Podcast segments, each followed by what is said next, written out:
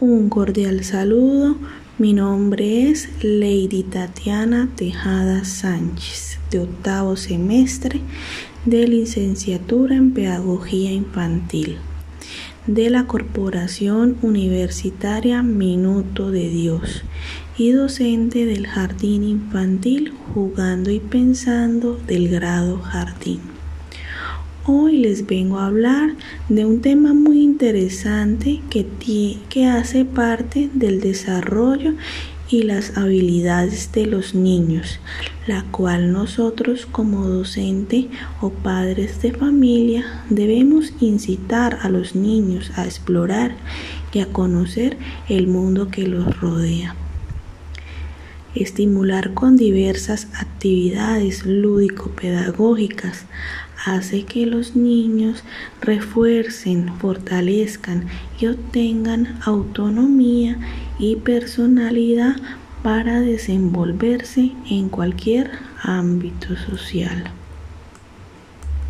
Por eso hoy hablamos de la lectura, escritura, suma y resta, la cual es importante estimular en la primera infancia para formar alumnos integrales.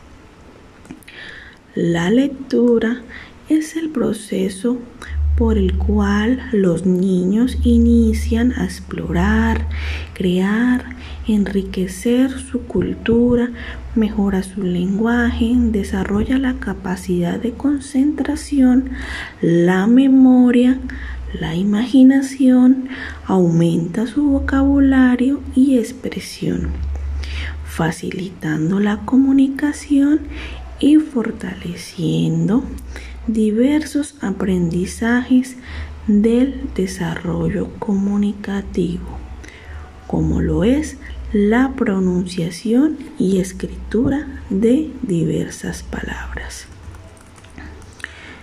De igual forma, podemos decir que la escritura es un medio por el cual los niños y niñas responden a un proceso de maduración, precisión, atención y coordinación. A través de ella pueden expresar sus pensamientos e ideas. La escritura se puede estimular con diversas actividades como lo es el enhebrado, punzado, plastilina, pintura, entre otros. Luria, 1987, de igual forma que Vygotsky, 1931 y 1995, precisa la existencia de procesos primitivos de la escritura alfabética como base para el dominio del lenguaje escrito. La letroescritura se caracteriza por la utilización de signos auxiliares que permiten establecer en la memoria del sujeto alguna imagen, concepto o frase. Podemos decir que la literatura y escritura siempre van encaminadas a un mismo objetivo en particular, lo cual facilita a los niños adquirir aprendizajes significativos mediante diversas herramientas que permitan satisfacer sus necesidades y comprender el mundo que los rodea. Por otra parte, el proceso de la suma es esencial. Ayuda a los niños a desarrollar capacidades como la concentración, autonomía, razonamiento, seriación, clasificación y resolución de problemas en cualquier ámbito social. La suma es esencial para el diario vivir ya que siempre está representada por cualquier factor numérico o símbolo que hace referencia a cualquier operación. De igual manera, podemos decir que la resta ayuda a los niños a conocer, a, los, a quitar ciertas cantidades de cualquier elemento. Ahí es donde el infante empieza a conocer y a relacionar los conceptos de agregar, quitar, donde hay menos o más cantidad en cualquier operación que se realice.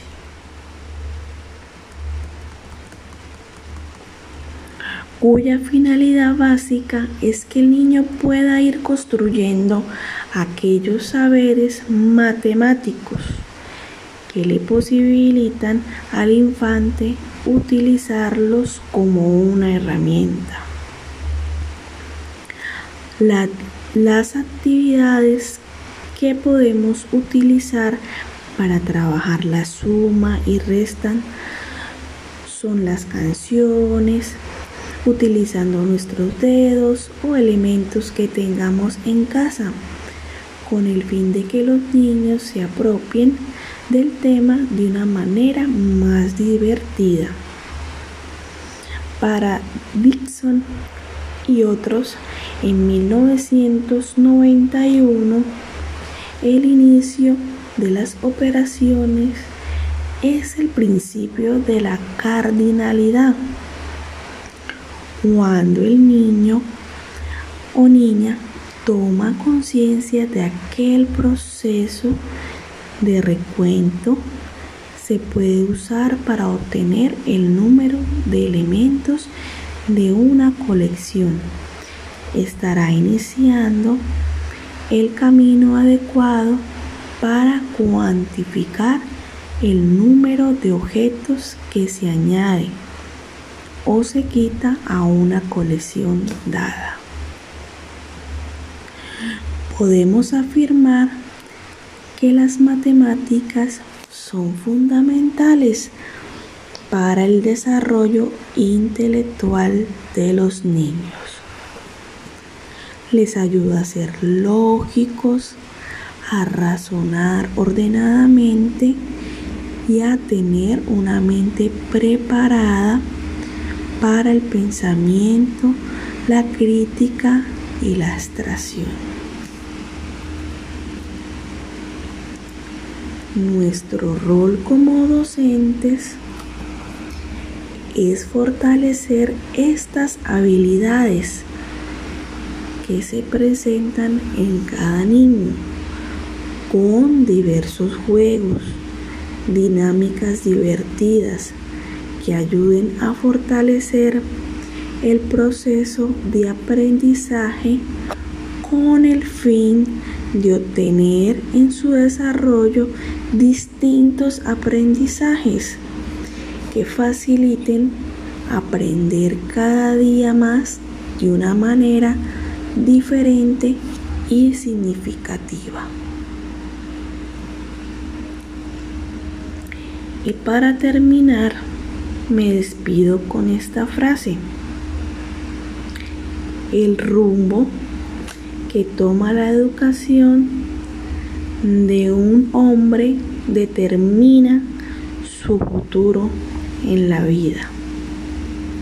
Espero que les haya gustado y no olviden que toda actividad que hagamos en nuestras clases tengan un objetivo para nuestros niños, que sea siempre el aprendizaje y el conocimiento para fortalecer en ellos sus habilidades, con el fin de que ellos adquieran aprendizajes para su vida.